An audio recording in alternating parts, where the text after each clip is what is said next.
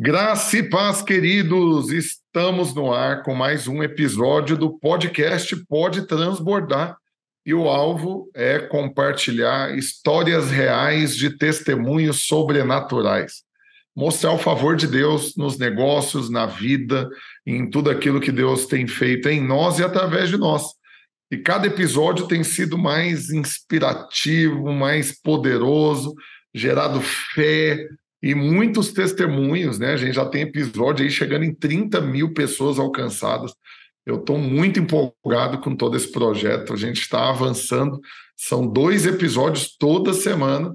E no meio de toda essa correria, inclusive hoje, na hora de gravar, acabou a energia. Estou adaptado aqui para mostrar, mostrar para vocês aqui minha luz adaptada. Mas é assim mesmo, é a resistência, porque na hora que a gente vai fazer algo que é relevante, tem resistência, mas a gente resiste às resistências e continua firmes e fortes. Então, estou aqui hoje com vocês e apresentando hoje nosso querido e amado irmão que salvou minha vida. Vou dar esse testemunho depois, mas quero apresentar para vocês o querido Maxilei Alves, que vai hoje aqui ser um instrumento nas mãos de Deus para liberar vida, para nos compartilhar um pouco da sua história e nos inspirar a crer que se Deus fez na vida dele, vai fazer na nossa também. Olha a luz voltando, ó, tá vendo? É só a gente não parar que a coisa funciona. E aí, meu querido Max, como você está, meu irmão? Tudo bem, graça e paz, pastor, graça e paz a todos que estão nos vendo aqui, nos ouvindo. Muito obrigado pelo convite, sou muito honrado. É, o pastor Rafael está me puxando aqui já tem dias, né, para a gente fazer essa gravação. Me sinto muito honrado. É, pelos compromissos do dia a dia, a gente acabou tendo que postergar um pouquinho, mas estou muito feliz de estar aqui hoje. Amém, amém. Eu já vou começar pela minha história já contigo, porque eu quero já mostrar para todos a relevância desse programa para mim. O, o, Max, né, carinhosamente falando, doutor Max Ley, mas né, nós somos irmão, então eu vou, vou chamá-lo de Max carinhosamente. O Max salvou minha vida duas vezes. duas, porque em uma eu não sabia que eu estava correndo tanto risco, mas estava, porque minha vida estava estava esvaindo entre os dedos, né? Eu estava extremamente obeso, sem energia, sem saúde, desmotivado. E aí teve o, o dia do basta, né? Que foi um encontro na chácara que a gente estava lá. Eu ia pregar seis palavras no final de semana tínhamos lá 320 pessoas na chácara, né? E, e eu estava lá empolgadíssimo, porém, na primeira palavra que eu ministrei, já acabou minha energia, deu dor nas costas, dor no joelho, dor em tudo, e aí eu entrevei, não dei conta de pregar, e eu falei, falei, olha, meu ministério vai acabar se eu não emagrecer. E aí eu louvo a Deus porque esse anjo apareceu na minha vida e foi um instrumento usado por Deus para me operar para que eu pudesse perder peso, né? Já foram quase 45 quilos nessa jornada, e aí eu estou aqui hoje, empolgado, depois disso, né? Cresci ministerialmente, profissionalmente, em vários projetos simultâneos e feliz e em paz, saudável e alegre. Mas no meio disso tudo, ano passado, eu dei um piripaque lá e, e quase empacotei também de novo. E aí o Max, de urgência, teve que me operar para tirar a vesícula e salvou minha vida pela segunda vez. E aí hoje eu estou aqui extremamente grato, louvando a Deus pela vida desse querido irmão, mas querendo ouvir a sua história, né, para poder aqui compartilhar com todos. Então, Max, para que todos creiam que como Deus fez na sua vida, vai fazer na deles, faz um paralelo para nós aí de onde Deus te tirou e onde ele te colocou hoje. Amém. Fico honrado por ouvir essa história, né? Fico honrado por ter particip... estar tá participando disso tudo. E Deus, né, Deus desde criança, né? Meu testemunho é que minha família, meus pais, né, a gente foi para a igreja, eu fui muito cedo e me converti ainda criança, né? Com meus 9, 10 anos de idade, ali antigamente na Luz para os Povos, meus pais minha mãe foi para lá primeiro, meu pai conheceu o pastor Sinomar já, de trabalhar com ele de serviços, né, fora que ele fazia, prestava para ele. E a gente foi para a igreja e convertemos lá. Eu vi o pastor Luiz a semana fazendo aí 35 anos de ministério, né? Eu estava lá, Uau. criança, né? Eu acompanhei essa trajetória desde lá de, da minha infância. E Deus sempre me, resga, me deu muita fome, muita sede por Deus desde criança. Né? Esse tempo atrás eu encontrei uma amiga minha lá da, da igreja lá antiga, né? A Luz para os Povos, lá da nossa adolescência, ela falou assim, na adolescência a gente conhecia como amigo de Deus. Fiquei muito feliz de ouvir isso, né? Uau. E realmente eu passei minha adolescência assim na presença de Deus mesmo, eu tinha uma fome muito grande por Deus, né? Eu buscava muito. É, ali começou encontros de crianças, né, lá na Luz para os Povos, e, e, minha mãe sempre trabalhou muito com criança naquela época, e eu participava de tudo, né, estava sempre envolvido ali, querendo ou não, a família estava envolvida naquilo tudo, né, desde o projeto até lá a execução dos encontros de criança, eu estava muito envolvido naquilo.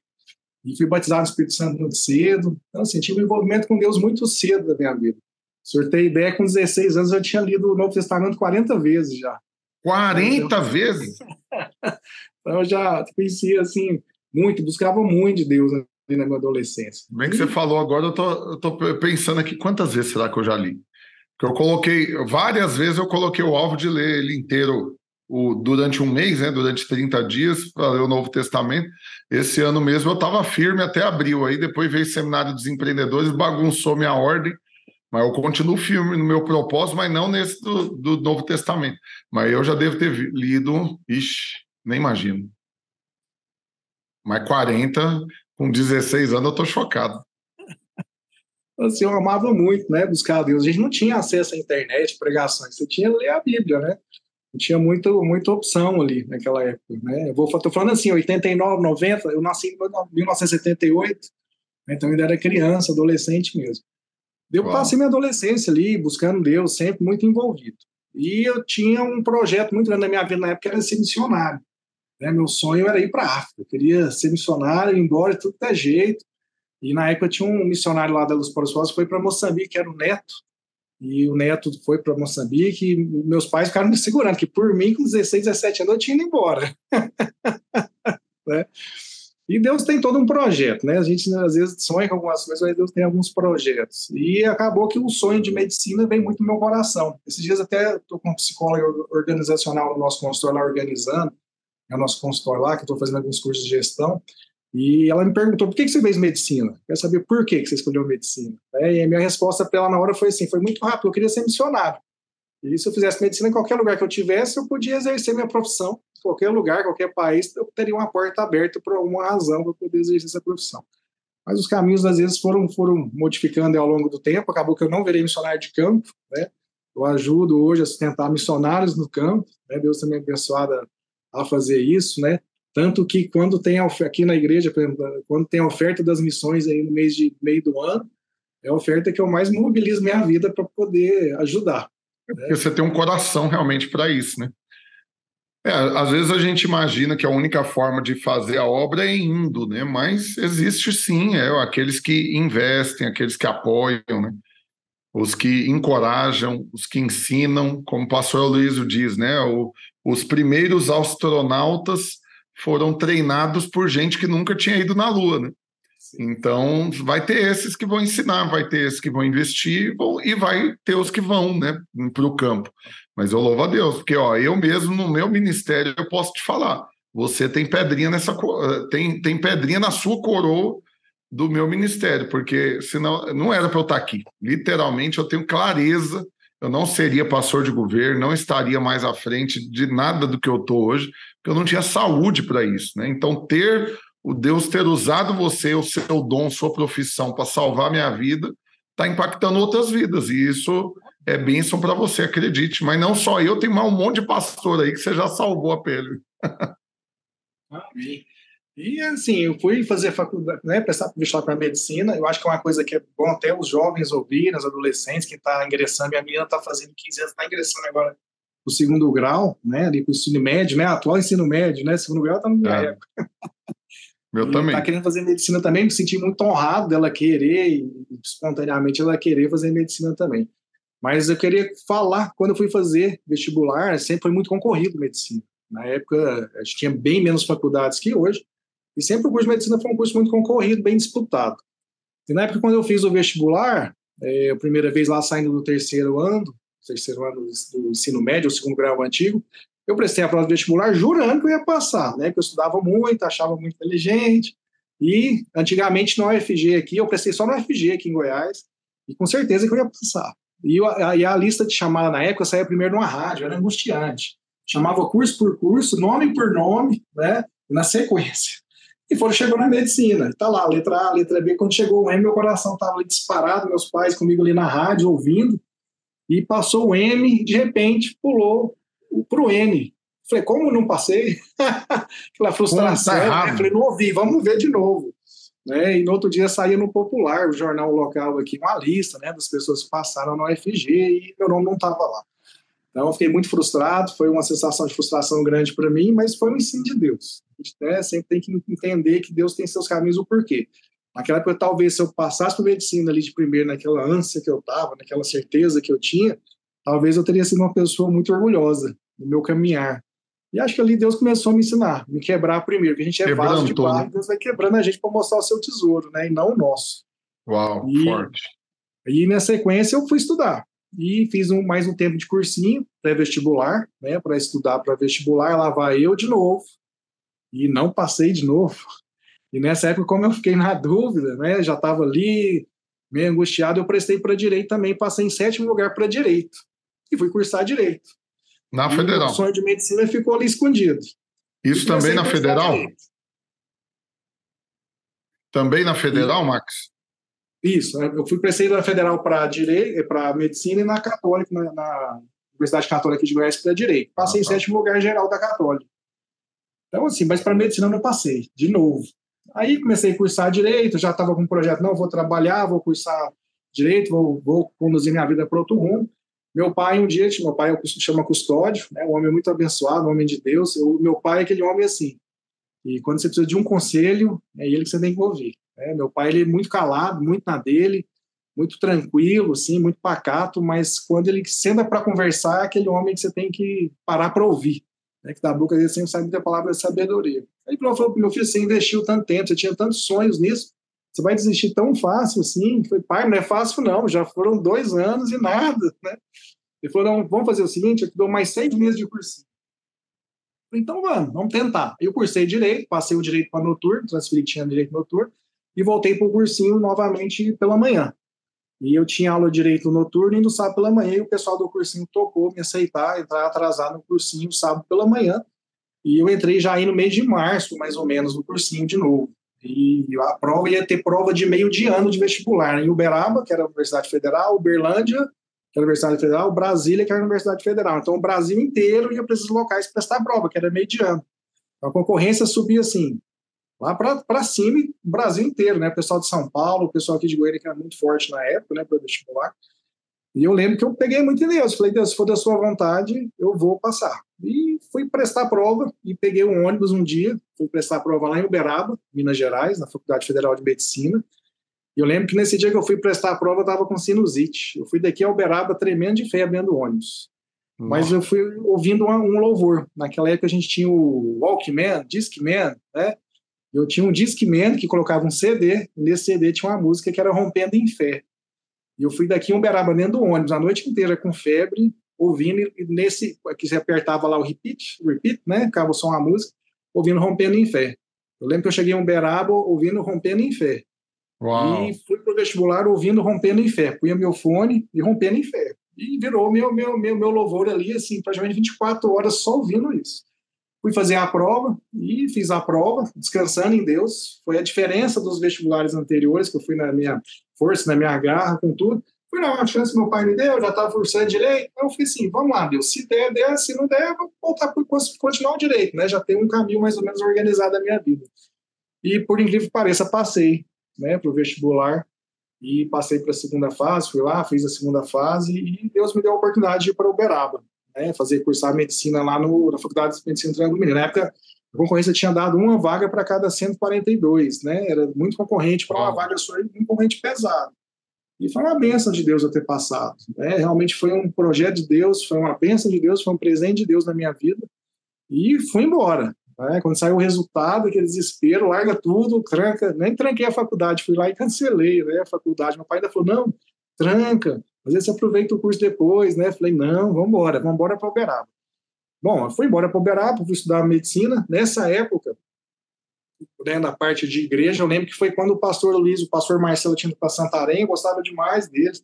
Eu era muito colado neles, né? Tanto que lá na minha adolescência, 12 anos, 11 anos, eu lembro que tinha o, o culto de jovens era sábado, lá no Objetivo, ali na Avenida Goiás. E meu, meus pais me deixavam lá, eu era um molequinho, né? Tinha 12 anos, estava lá os, os, jovens da Igreja da Luz para os Povos lá, e eu estava lá misturado. Pastor Liso pastor Marcelo Almeida pregavam ali todo sábado, né? era uma benção aquele culto ali, Objetivo.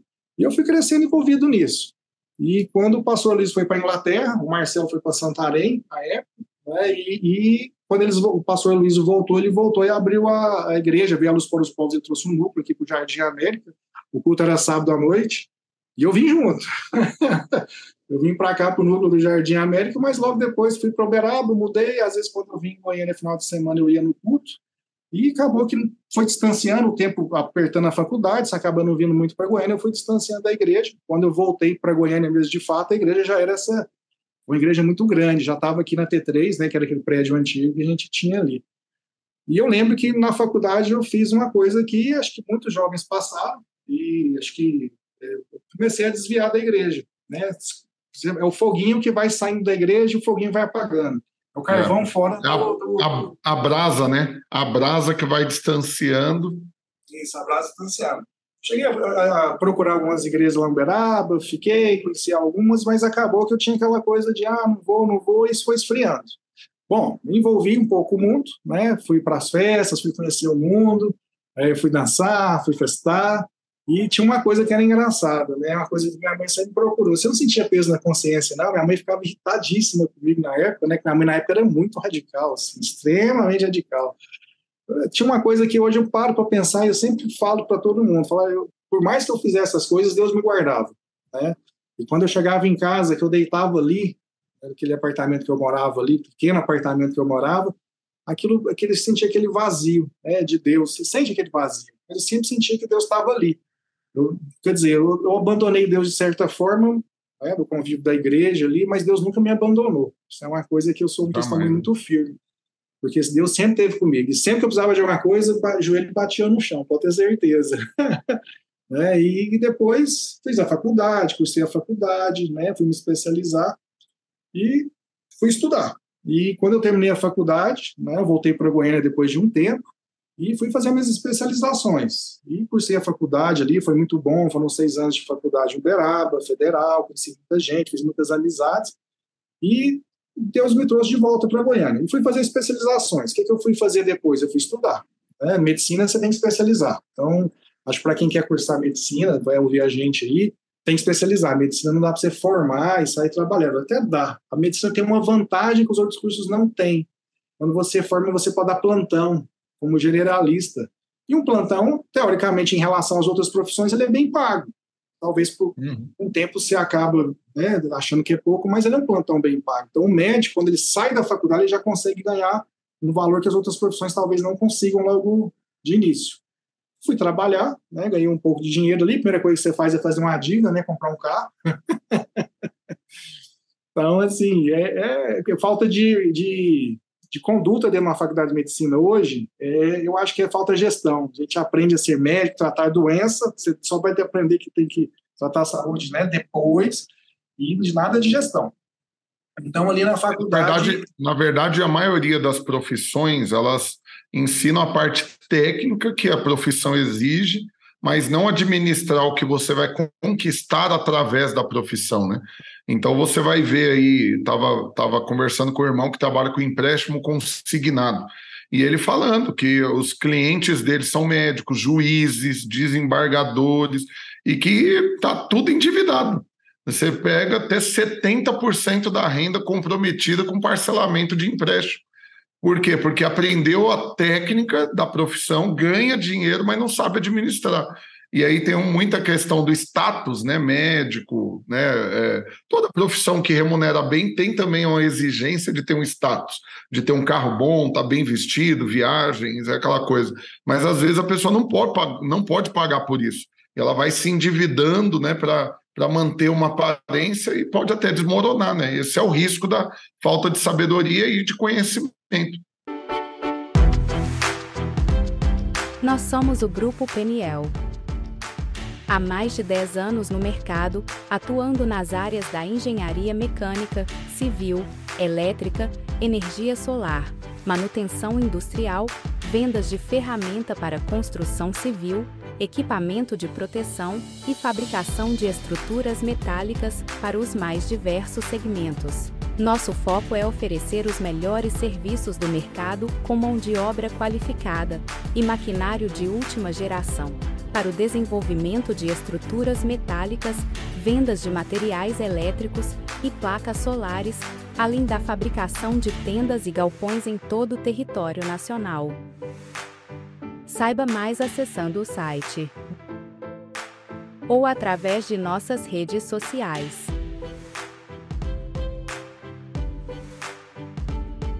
Sim.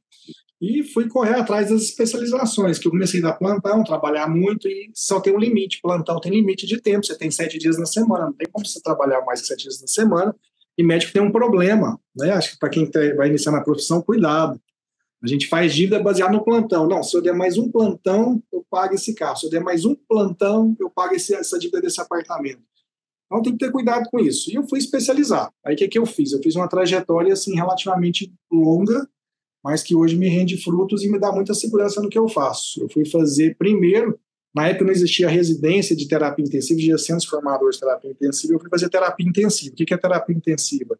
Uma especialidade médico que cuida de pacientes e pessoas críticas. E UTI.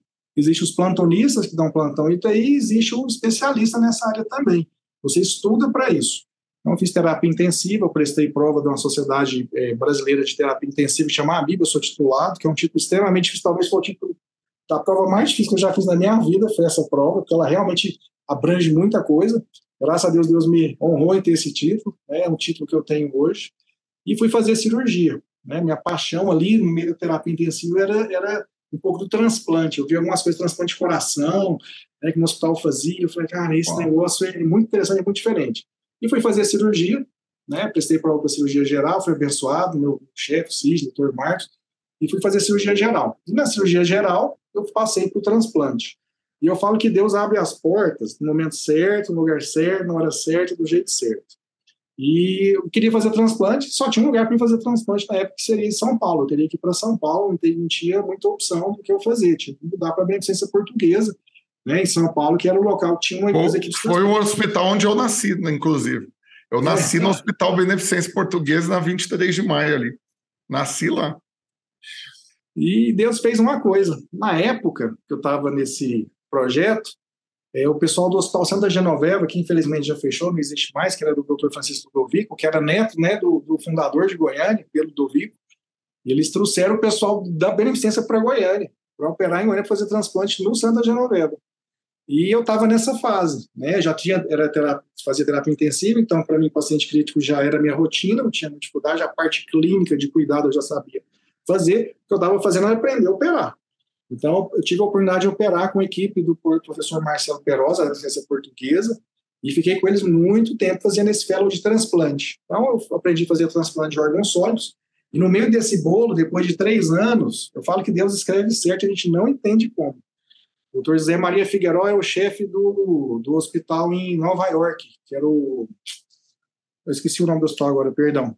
Ele era o chefe de transplante de pâncreas rim em Nova York, de captação desse hospital. Memorial Batista, se não é o memorial, vou lembrar o nome, eu falo depois.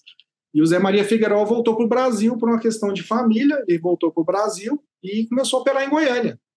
E quem sobrou para ajudar ele no Santa Genoveva era eu, outro colega, o Marcos. Então, eu tive a oportunidade durante dois anos e meio operar com ele praticamente todos os dias. Então, eu tive um chefe do maior, dos maiores serviços americanos, né, que me ensinou a operar, e um chefe do maior serviço de transporte da presença portuguesa que me ensinou a operar. Então, eu consegui aprender, assim, cirurgia de uma forma muito importante, de uma forma muito, muito, vamos dizer, com uma experiência muito grande, grande serviço, que eu não, eu não precisei sair daqui que eu precisava sair daqui. Né? Não tinha como eu fazer isso fora. E Deus trouxe para cá. Eu falo que Deus trouxe para cá Sim. porque quando acabou isso tudo, isso tudo também acabou. Logo depois que eu terminei isso tudo, né, o pessoal desfez o, o contrato, o doutor Marcelo não veio mais problema, mudou o serviço para Brasília, me chamou até para Brasília na época, mas eu acabei resistindo e fiquei aqui em Goiânia. O José Maria Figueiredo voltou para Miami para um serviço hoje para um dos maiores transplantes, serviços de transplantes dos Estados Unidos, que é em Miami. E eu fiquei aqui, mas o Marcos, a gente fez alguns transplantes, cheguei a fazer 180 transplantes de rins aqui em Goiânia. E por fim. 180, fui, uau! 180, é. A gente fazia pâncreas também, que talvez é um transplante dos mais é, melindrosos do tempo de cuidado depois, né, do pós-operatório. A gente fez bastante pâncreas em Goiânia também. Então, acabei migrando para outras áreas depois, fui fazer mestrado nessa fase, e fiz meu mestrado também em Ciências da Saúde. No meu mestrado, eu acabei fazendo dois anos e meio, que era dois anos, mas acabei postergando porque o projeto era um pouco grande, e foi um mestrado muito bom para mim, que me firmou muito, me deu muita, muita autoridade né, científica, me ensinou a ver a ciência com os outros olhos. E nisso eu fui aprender a fazer videolaparoscopia, porque o Dr. Marcelo Perosa de São Paulo, como a gente fazia transplante intervivo, quer dizer, uma pessoa doava um rim para outra pessoa, a gente tem dois rins, um irmão podia doar um rim para o outro, um pai para uma filha, um filho para um pai, e a gente começou a fazer captação do doador por videolaparoscopia, que é aquela cirurgia que o pessoal fala laser dos furinhos. Por quê? Porque às vezes o doador sofria muito mais que o receptor no pós-operatório transplante. Então, com essa cirurgia que a gente fazia por vídeo, o, doador podia ir embora praticamente dois dias do hospital doando um rim. Então, eu me apaixonei por aquilo. Falei, isso é o caminho, esse negócio aqui é, é o meu negócio, é o meu filho. Eu tive um filho para fazer cirurgia minimamente invasiva. Eu achava aquilo incrível, né? E fui especializar nisso. E tive a oportunidade depois de trabalhar com um colega aqui de Goiânia também, que é muito, muito bom, é uma pessoa reconhecida nacionalmente. Tive a oportunidade de conhecê-lo, foi me apresentar no hospital e eu comecei a operar com ele, entrar em cirurgias com ele. Ele me apresentou algumas portas pelo mundo e acabei muitas vezes, em quatro vezes, indo para os Estados Unidos para um serviço da Cleveland Clinic em Ohio, para aprender a fazer cirurgia metabólica, que era a cirurgia do diabetes, e a cirurgia bariátrica. Então, muito disso que eu aprendi fora também, eu trouxe para cá. Né? Então, assim, eu tive muitas portas abertas por Deus. Eu falo que foi porta aberta por Deus porque isso era impossível de acontecer. Praticamente, isso aconteceu quando eu estava cursando e aí só De acabou. Goiânia para o mundo, né, Max? de Goiânia para o mundo é improvável, porque realmente as oportunidades maiores já estão lá no mundo, né? Para quem já está lá nos Estados Unidos. Né? Aí, quando fala de Brasil, é São Paulo, Rio. Aí agora sair de Goiânia, né? Para estudar nos Estados Unidos, especializar, é literalmente favor de Deus mesmo, né? E foi portas abertas por Deus. E eu não tinha medo de trabalhar. Essa era uma coisa. Por mim, o pessoal gostava muito de mim, todo mundo me abraçava muito, adorava que eu ficava com eles, porque eles podiam operar, podiam ir embora, eu ficava cuidando dos pacientes, sem problema algum. Então, assim, não tinha tempo ruim, não tinha hora, não tinha hora, não tinha tempo. Qualquer hora que me ligasse, qualquer momento precisasse, eu estava ali no hospital dando toda assistência. Então, foi, foram portas muito importantes de Deus para mim. Mas nisso também tem a ver minha, minha vida espiritual de fora, né? Eu estava afastado da igreja, não estava congregando em lugar nenhum, você vai afastando. E de vez em quando eu colocava um louvor para ouvir, eu orava. De vez em quando, quando você estava angustiado, eu abria a Bíblia ali para ler, né? A Bíblia. Mas nada aquele afinco que eu tinha ali na adolescência, na minha juventude. E, de repente, um belo dia, eu minha, minha mãe veio para veio para cá, né? Saíram da Luz para os Povos, né? Eles migraram da Luz para os Povos para a Videira, quando o Aloysio veio também. E ela me falou que o Luiz tinha comprado uma rádio, que ia começar a pregar na rádio. Eu fiquei, ah, Luiz pregar na rádio. O que o Luiz quer pregar na rádio? eu conhecia lá desde, desde jovem, né? Então, assim, aí ele começou a pregar na rádio, passava aquela palavra. Era, salvo engano, era seis e meia da manhã, seis e meia da meio tarde, dia. acho que meia-noite. É seis e meia da manhã, meio-dia, dezoito e trinta e meia-noite. Isso. O que, que eu fazia? Olha para o senhor ver como é que é um absurdo, né? Como minha mãe sempre foi muito radical, e ela ficava muito no meu pé na época. Porque Deus vai te pegar, porque Deus vai te trazer, nem que seja na marra, porque eu tô orando, Deus vai te trazer. Falei, mãe, se Deus tiver me trazer, vai me trazer por amor. Deus não vai me trazer por dor. Tinha muito isso na minha, na minha mente. Né? Porque eu amava muito Deus, eu tinha muito esse, esse, esse carinho com Deus, né? Assim, literalmente uma amizade. E com Deus mesmo, muito firme na minha vida. E depois eu fiquei afastado. E um belo dia eu ligo a rádio, estou lá passando o rádio, e tal, tá o pastor Luiz pregando. Falei, falei, vou ouvir, tem tanto, tempo que eu não ouço ele, eu ouvi da minha adolescência inteira. Só para você ter ideia de adolescência que eu falo, primeiro cursão, na verdade, eu participei. Eu era criança, não podia participar. Eu gostava demais de ficar ouvindo ele, né? Minha mãe conversou com ele, com o Marcelo na época, eles me autorizaram a assistir o cursão. Na época, acho que eu fiz o cursão duas ou três vezes. Eles gravaram o cursão. Eu lembro até que a Silvinha, esposa do pastor Giles, né? Tava lá, na época ela estava fazendo seminário, já estava cursando seminário já. Eles gravaram o Cursão, eu até achei uma filmagem tempo atrás, dessa filmagem do Cursão. Então, assim, eu desde criança, né, muito envolvido. E ouvi o pastor eles pregar na rádio. O que, que eu fiz daí para frente? Olha, tanto que, que a cabeça do ser humano, às vezes, é bagunçada e o diabo joga semente na gente, seta e a gente ouve. Eu, eu, comecei a ter vergonha de falar que era crente. Por que, que eu tinha vergonha? Né? Porque eu estava no mundo, inserido no mundo, assim, de uma certa forma, participar de festa, de participar de evento, de talvez beber, e eu tinha vergonha de falar que era crente para não dar mau testemunho. Então, eu tinha esse peso na minha vida muito grande. Se eu falasse para as pessoas que era crente, a pessoa falava, mas você está bebendo, você está na festa, você está fazendo tudo que está todo mundo fazendo. Mas isso me pesava muito. Então eu preferia não falar que eu era crente de forma alguma. Sabe o que eu fazia? Na hora do, da pregação, eu entrava para dentro do carro e ligava o rádio para ouvir escondido.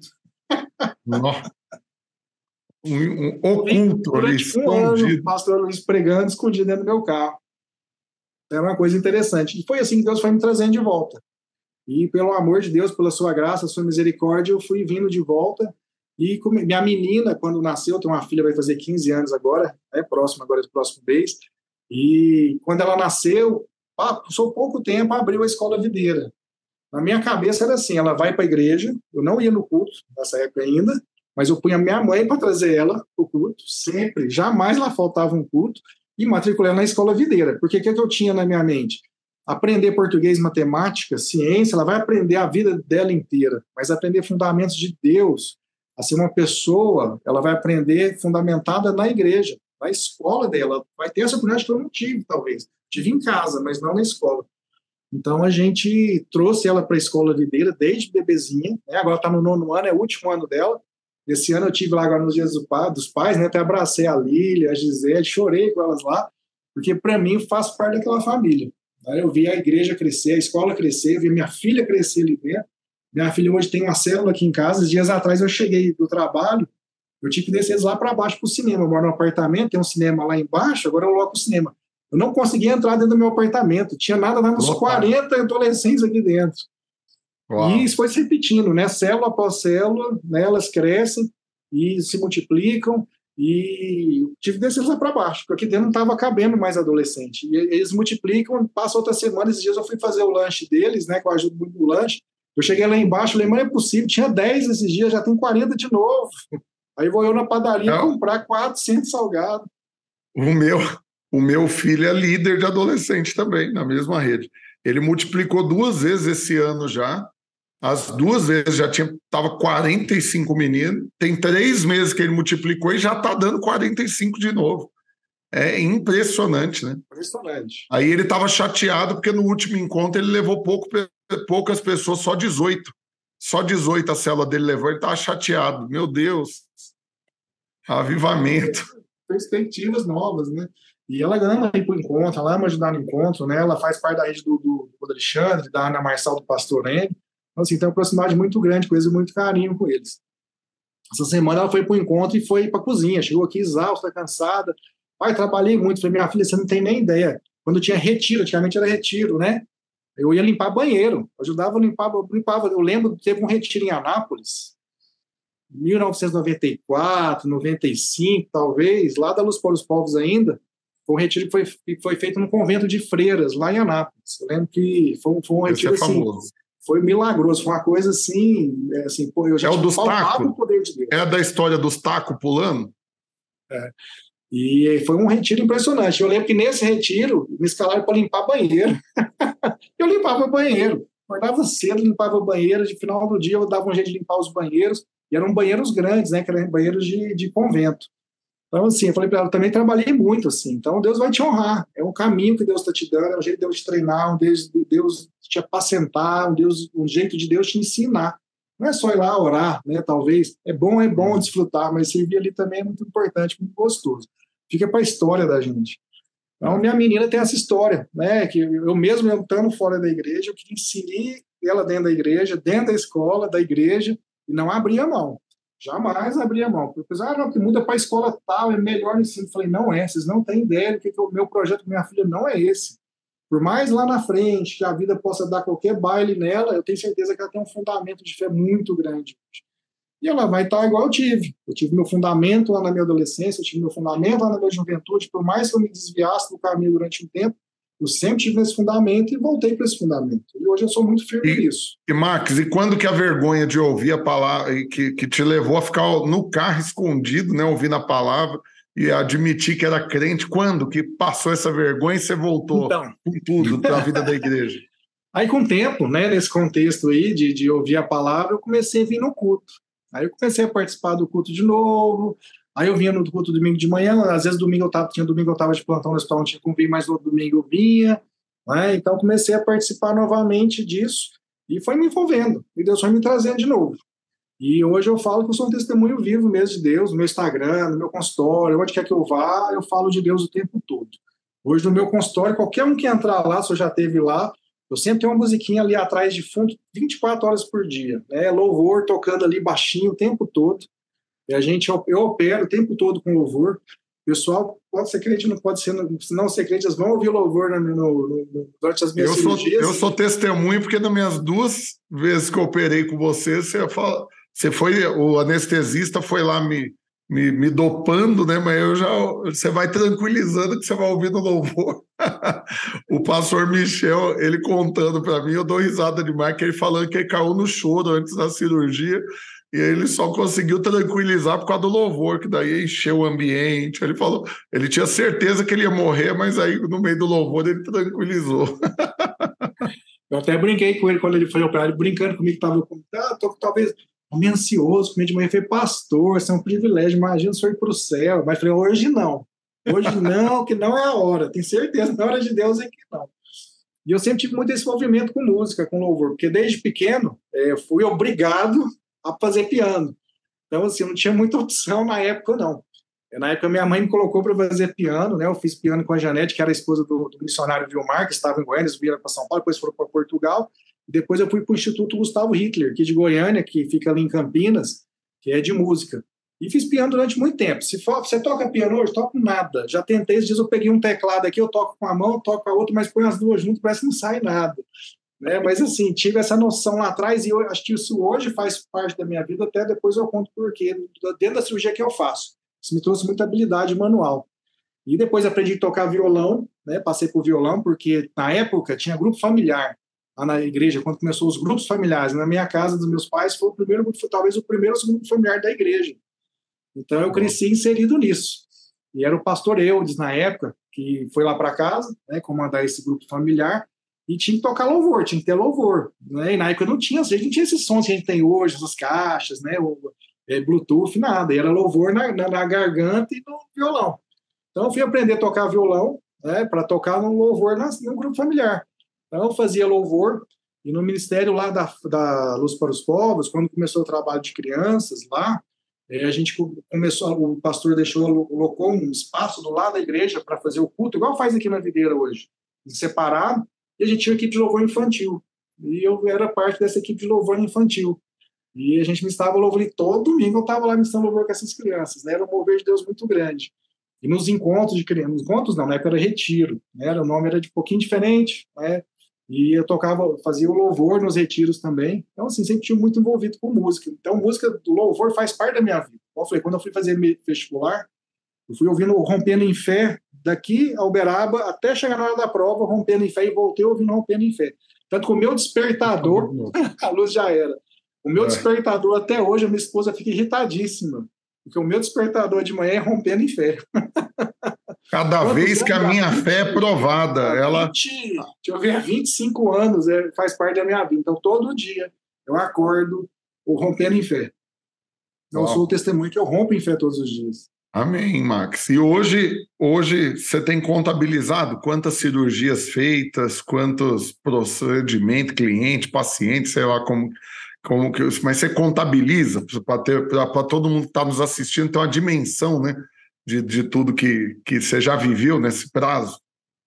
Então, esse trajeto, nessa né, trajetória que eu fiz de cirurgia, né, de, de especializações, de cirurgia e de tudo, eu não parei. Né? O, medicina a gente não para. Se a gente parar, você fica parado no tempo.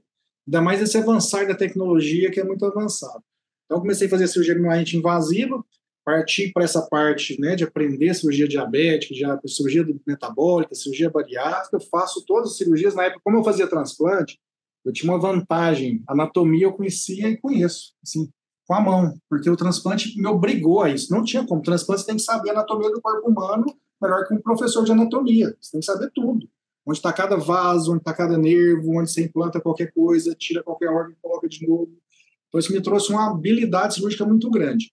E eu parti para a videolaparoscopia. Por isso que eu falo que o piano me trouxe é uma habilidade manual muito grande.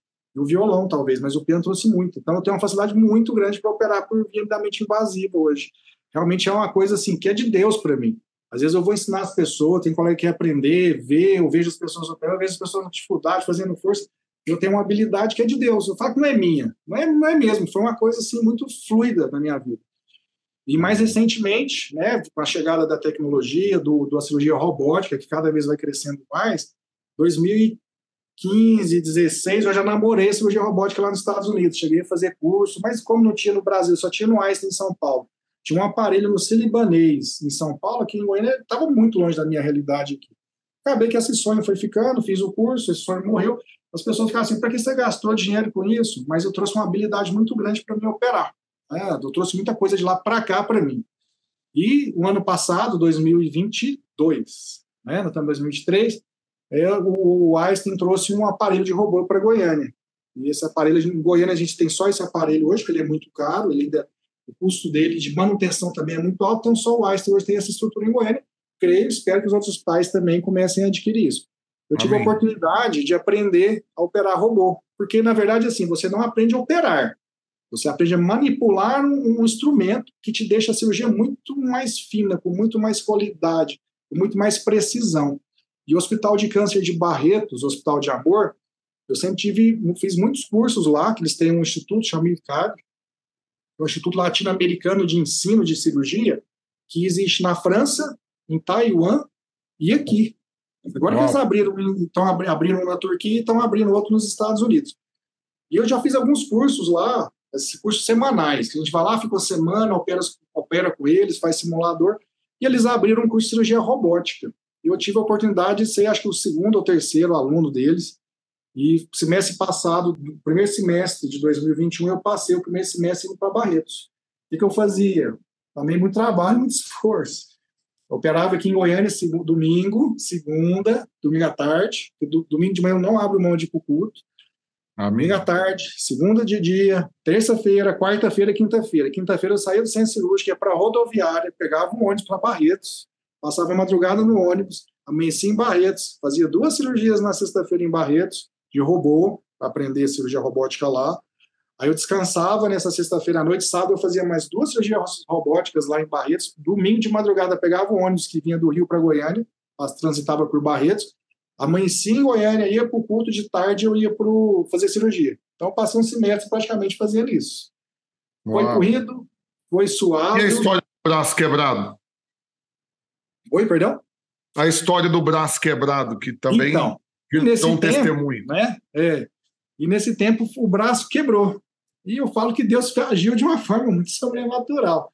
Porque foi assim, estava nesse embate, vou para Barretos, não vou, porque isso não é barato. Né? Isso tem um custo, tanto pessoal, familiar, também financeiro, porque eu deixo de trabalhar aqui, né, quatro dias, três para quatro dias na semana praticamente, e tem que custear a minha vida em Barretos também nesses dias.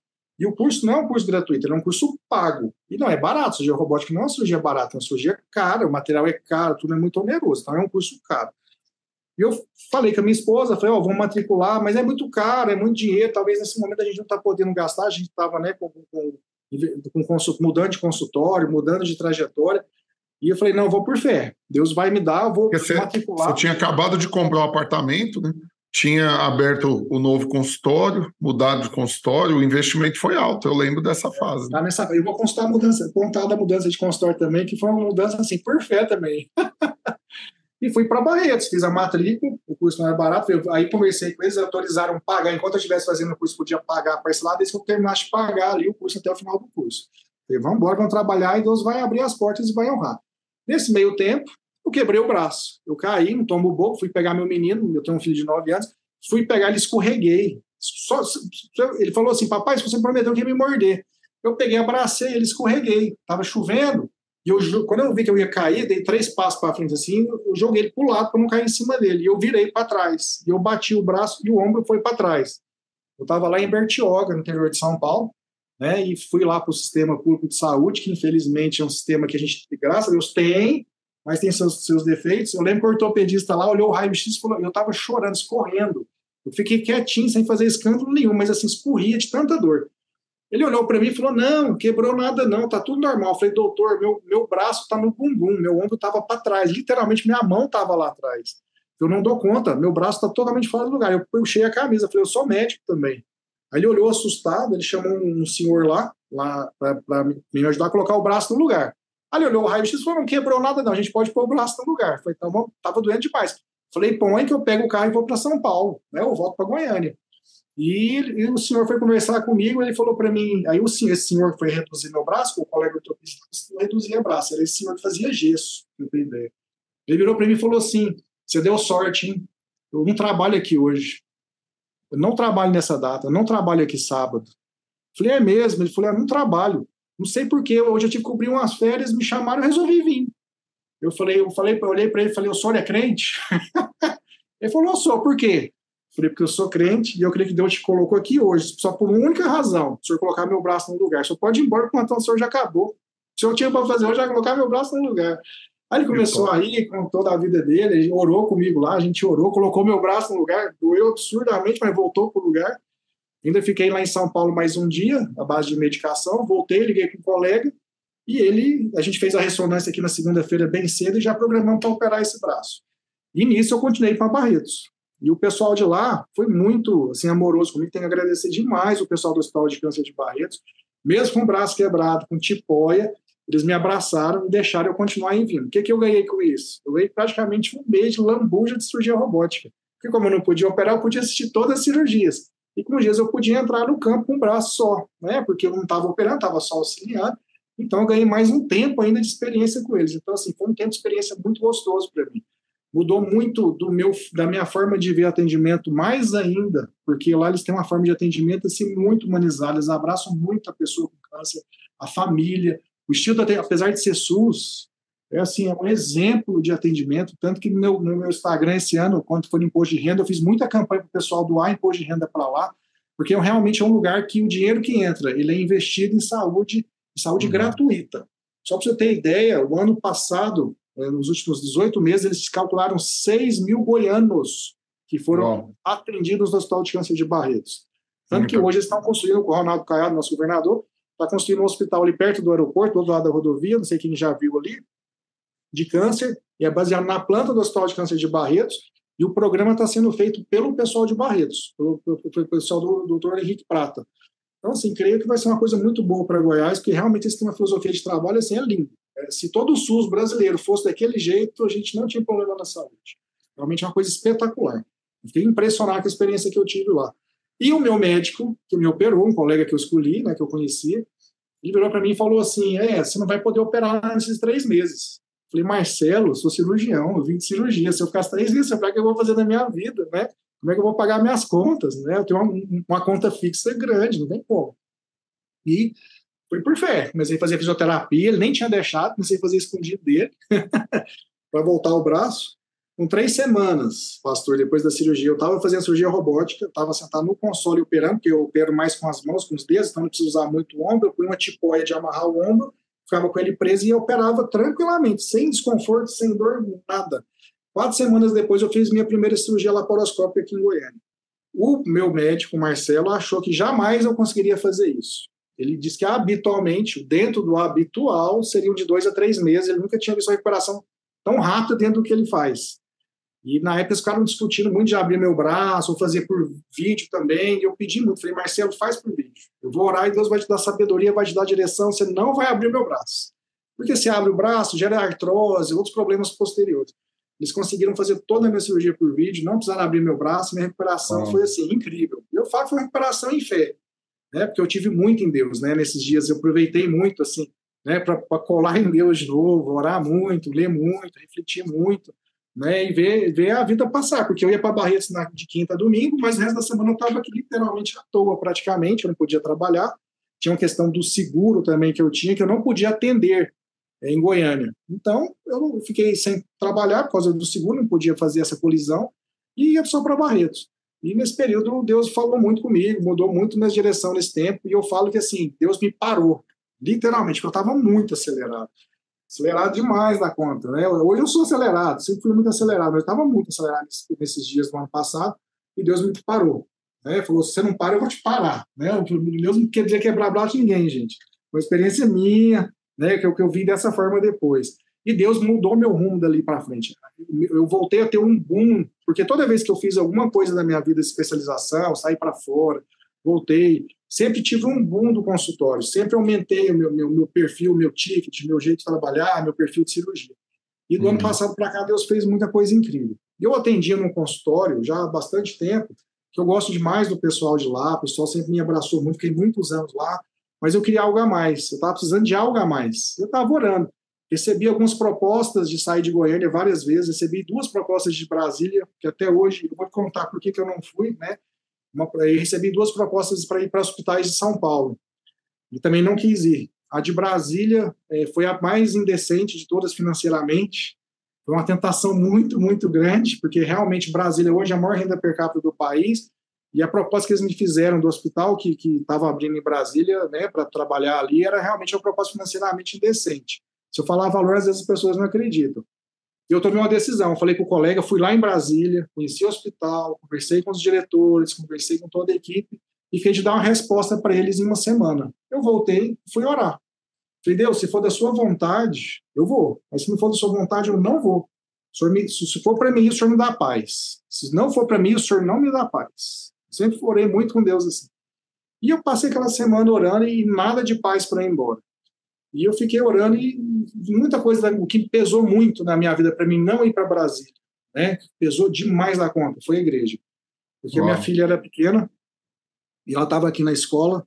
Eu fiquei muita coisa que pesou foi: se eu sair daqui, eu vou para Brasília com ela, eu vou tirar ela da escola, ela vai para outra escola, não sei se eu vou conseguir uma escola que tenha o um perfil devocional, né, de, de, de, cristandade que tem a escola videira, e eu vou sair da igreja. E eu tinha aquele pavor que eu tive lá quando eu fui para Uberaba.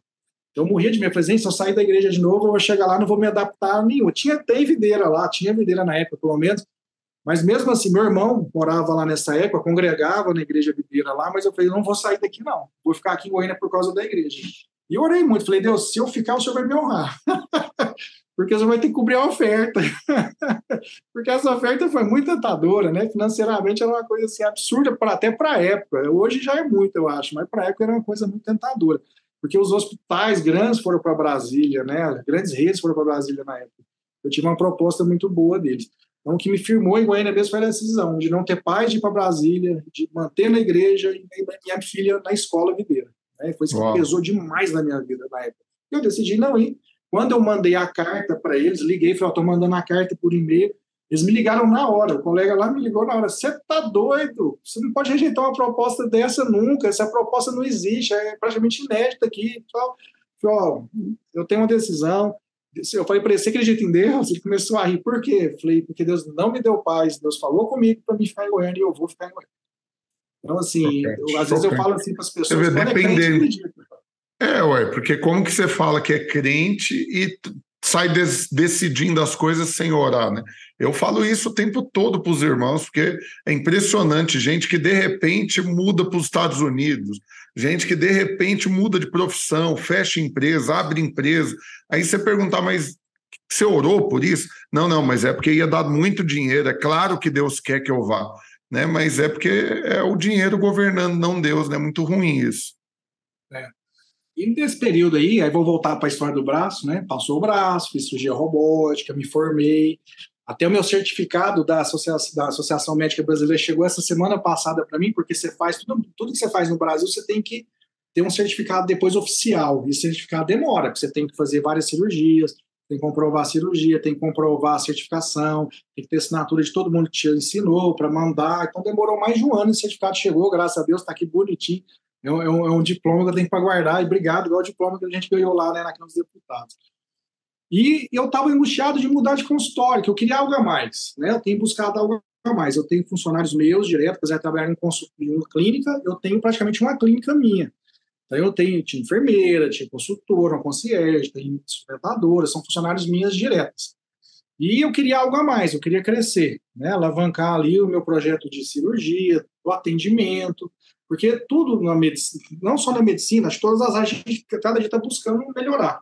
E uhum. apesar de estar no lugar que eu gostava, que eu era bem recebido, muito bem ali acomodado, eu comecei a orar e fiquei angustiado. Falei, Deus, eu queria algo a mais, eu queria algo a mais, eu queria algo a mais. E um dia eu estava muito angustiado, levantei de madrugada, fui orar, orei muito, saí do quarto, passei para o quarto, esse quarto que eu estou até aqui agora, joelhei aqui e fui orar. Falei, Deus, eu estou angustiado. Se o senhor está angustiado é porque o senhor está me movendo. Esse, esse, esse mover eu conheço. Agora, o que, que o senhor quer? O senhor tem que me contar. Eu não estou dando conta de saber. Tá assim, tá movendo, tá borbulhando, queimando, mas eu não sei para onde eu vou.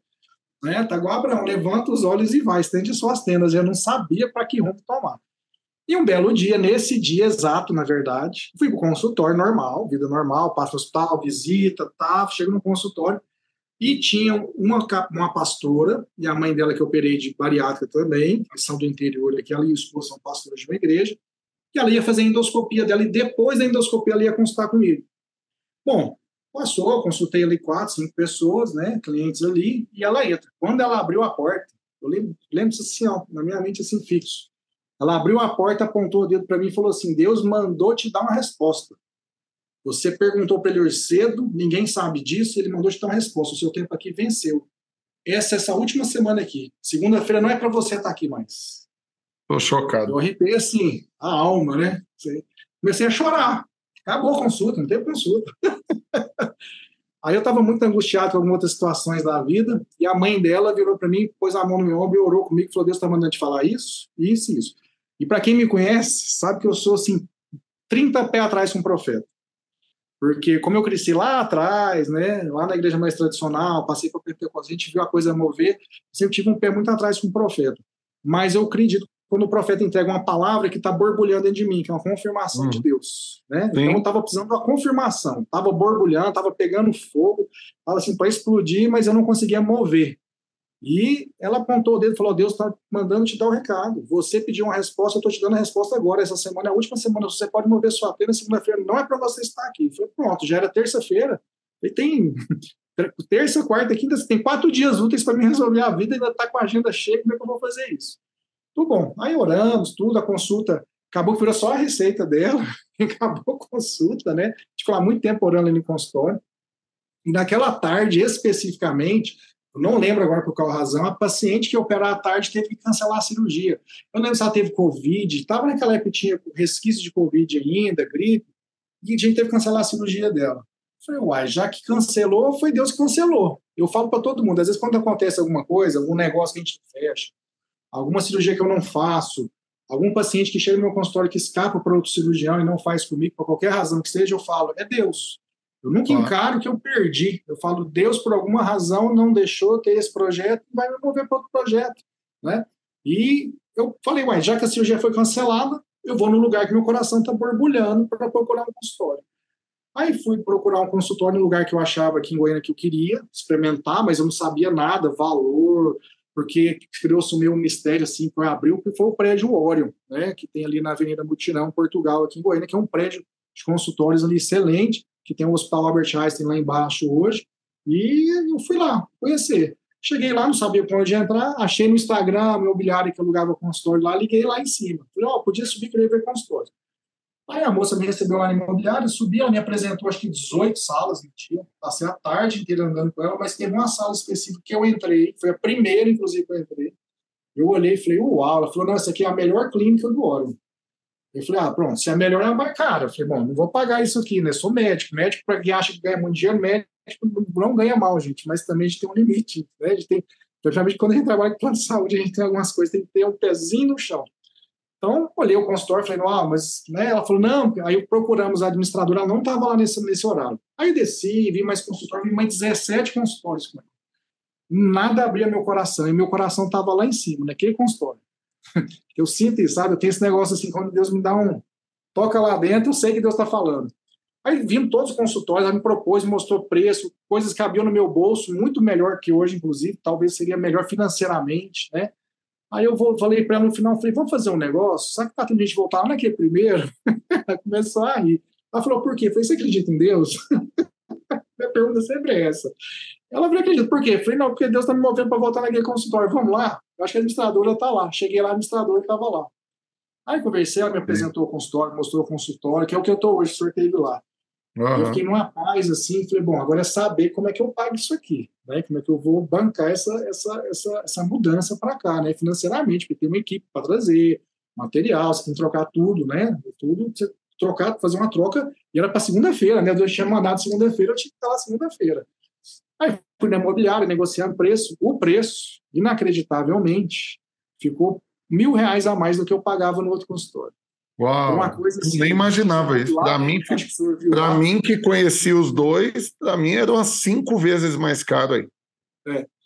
Então, assim, o preço, como eu atendo todo dia, eles foram negociando comigo valor, precisava de duas salas, né? precisava de, de, de usar o, espaço para fazer medicação também. Então, assim, casou muita coisa, porque eles queriam o que eu queria.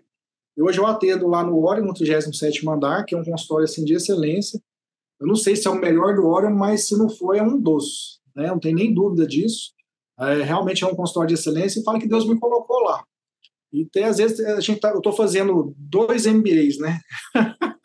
eu só vim fazer gestão do ano passado para cá, porque igual a gente estava conversando no início, né? Médico sai, é, você é especialista, você vai trabalhar na sua área, mas não sabe gerir nada. Você só ganha e paga conta e trabalha e aprende, né? Eu me especializei na medicina, eu me especializei em gestão.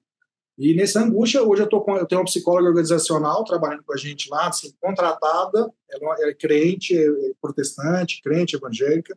É, a gente está trabalhando lá para reorganizar o consultório, manejar tempo, aprender a poupar tempo, ganhar tempo, como é que a gente né, remaneja tudo isso.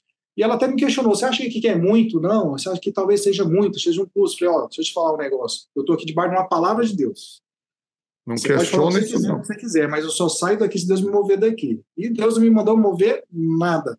Eu só alargo minhas tendas quando Deus me manda isso. Deus mandar, Deus mandar eu descer de novo lá para o outro, eu vou lá para o outro. Mas enquanto Deus não me mover, aqui é o meu lugar. Então é ah, isso que Deus tem me ouvido. Amém, Max. Eu olho para a sua vida e vejo alguém que hum, é, não assim, como que eu posso dizer, não é uma pessoa que, que se destaca né, por, pela. Ah, como que eu posso falar assim? É pelo networking, né? Não é uma pessoa que, que o, o pai foi abrindo portas, né? Que os amigos, né? Que conhece fulano, porque eu tenho alguns conhecidos, né? Que a história deles é essa. É, né, porque meu pai, meu tio era médico, eu sou a terceira geração, né? E aí ele foi herdando a coisa, né? E, e você não tem nada disso, né? Seu pai é despachante, que eu conheço, né? Custódio, uma bênção. E, e você vê, seu testemunho é muito inspirativo, por quê? Porque quantos não são os jovens né, que estão nos assistindo agora e que literalmente têm para si que eles não vão virar nada justamente porque eles não têm o pai, o sobrenome, a herança. E aí eles, eles entram numa mesmice, numa mediocridade. Ah, minha vida vai ser isso daqui, porque é o que meu pai fez, meu tio, meu avô, meu irmão. E não crê né, que, que Deus é que abre portas mais do que qualquer network, né? Se você deposita a sua fé no Senhor, é Ele que vai abrir as portas. E aí você vai descobrir os tesouros ocultos, as riquezas encobertas. Né? Eu louvo a Deus pela sua vida, porque eu vejo isso tudo em você.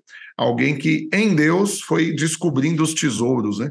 E eu quero profetizar na sua vida. Eu não sou a sua paciente lá que chegou com o dedo apontando, mas eu sou seu paciente também, sou pastor e sou profeta. mas eu quero profetizar que é só o começo ainda. Não o começo da trajetória médica, porque você já gastou muito tempo estudando. Não estou te falando que você vai ter que estudar tudo de novo.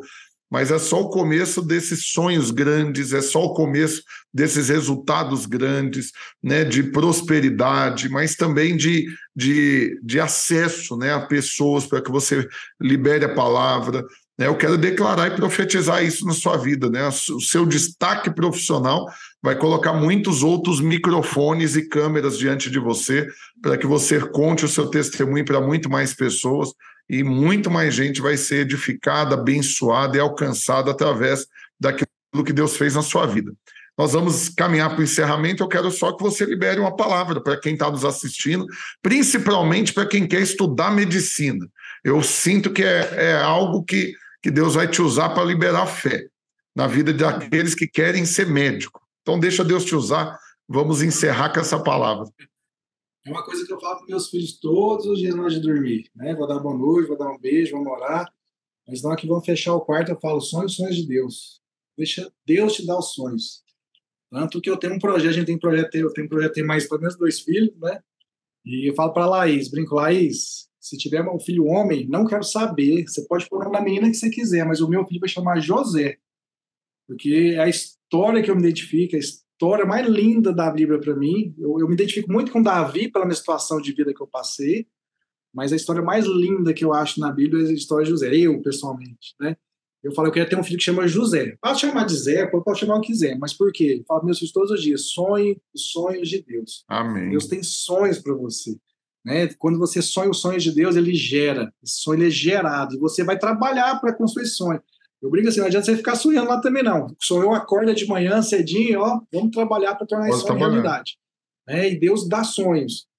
Ouve Deus, né? Ou Deus fala lá dentro do nosso íntimo, né? Quietinho, caladinho, ele é gentil, né? Igual eu falei, eu sinto paz. Quando a paz me move, eu vou. Se não me dá paz, pastor, pode mover o mundo. Não faço. Mas Deus falar, acabou. Eu estava brincando que é dia da oferta das missões, né? Eu vou contar um testemunho rapidinho antes de encerrar. Teve um dia, foi antes da começo da pandemia ali, 2020, é 2019 para 2020, né? Eu passei, estava indo cortar o cabelo ali no sábado à tarde, a cabeleireira estava proibida, esse cabelo estava até cortando meio escondido. É. Eu passei para cortar meu cabelo, o cabelo estava enorme, né? Eu sou meio já com cabelo, fui cortar o cabelo. Eu passei na esquina, ali perto do Moreninha, ali no setor Coimbra, tinha um casal de índio, salvo engano, com quatro crianças só me lembro, é três ou quatro crianças, e com a plaquinha pedindo ajuda para voltar para a tribo deles. A placa era essa: é, precisamos de ajuda para voltar para a nossa terra. Eu passei, quando eu passei por eles, assim, moveu um negócio em mim, para e dá. Falei, para e dá o quê? Fui cortar o cabelo, o cabelo era na esquina. Eu desci do carro, olhei, eles estavam lá, e que é angústia, vai lá, vai lá. Falei, não, vou lá nada. Mas Deus, o que, que eu tenho que ir lá? Falei, Deus, se o senhor está falando comigo é o senhor mesmo, eu vou entrar, vou cortar o cabelo. Na hora que eu sair, o senhor deixa eles lá. Se eles estiver lá, eu vou lá. Fui cortar o cabelo. Pastor, o tempo inteiro mexendo no celular, esperando a minha vez de cortar cabelo, é angustiado. Vai lá, vai lá, vai lá, vai lá, ali que eles precisam. Cortei o cabelo, abri a porta cabeleireira, tá o homem lá. Falei, é possível que esse homem foi embora. Falei, tá bom, vou lá. E aquela coisa me movendo. Aí eu cheguei para ele, perguntei, tudo bem, o que, que o senhor está precisando? O que, que vocês estão precisando? Que o senhor está com essa placa de não voltar a terra do senhor?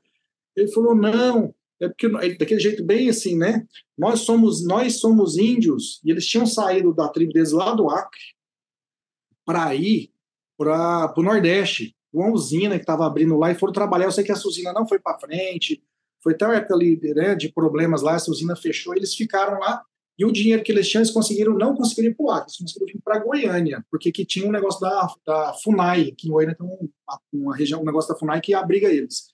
Eles conseguiram ir para Goiânia, que a ideia era sair de Goiânia e ir para o, a tribo deles. Só que a FUNAI na época estava sem dinheiro, não tinha como pagar a passagem deles nem de ônibus da família para eles voltarem para o Acre. Eles estavam presos aqui em Goiânia.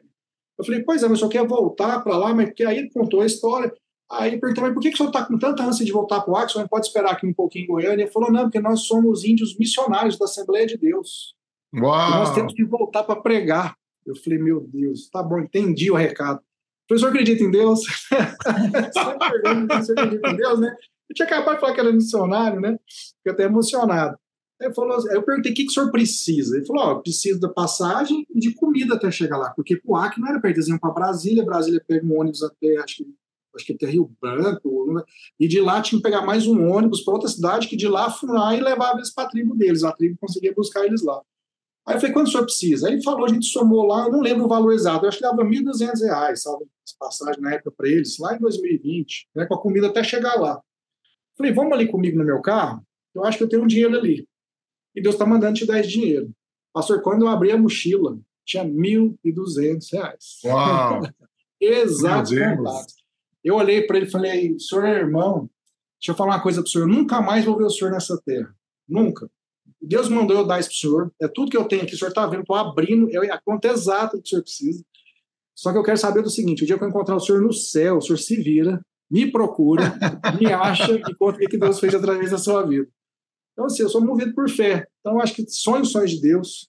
Né? É, você pode sonhar um sonho de Deus, Deus tem sonhos grandes para vocês. Acho que Deus nunca vai dar. Ah, mas é pequeno, mas é o sonho de Deus para você. Esse sonho de Deus vai te encaixar, nesse sonho de Deus vai te fazer feliz, nesse sonho de Deus vai te realizar. Aleluia. Se mova por fé, né? Igual eu, todo dia eu acordo, é rompendo em fé. Vinte tantos anos eu ouço mesmo em rompendo em fé.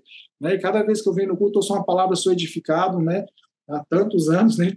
desde 89, eu sou crente, né? Convertido, batizado. Fui para Israel, né? Acho que 2019, antes da pandemia, fui para Israel com o pastor Luiz, batizei lá de novo, o pastor Gustavo me batizou.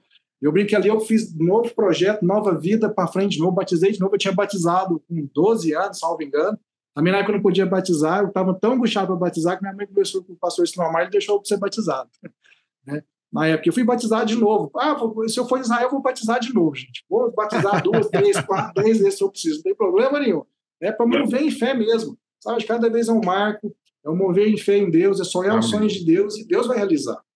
Amém. Amém, meu querido Max Ley. Obrigado, viu, mano? Obrigado pelo seu tempo, obrigado pela sua disposição de compartilhar seu testemunho. Obrigado por ter salvado minha vida. Eu já te agradeci algumas vezes. Vou fazer isso só por resto da vida. Toda oportunidade que eu tiver, quero honrar você, louvar Deus pela sua vida e toda forma que eu puder te servir, me usa. Eu literalmente estou vivo e você tem parte nisso, então eu, eu sou seu servo. Que Deus te abençoe, você, sua família, em nome de Jesus. Forte abraço, meu querido. Eu agradeço, que Deus abençoe a todos nós. Graça e paz. Até Amém. Mais, Fica na paz, mano. Com Deus. Tchau, tchau. Amém.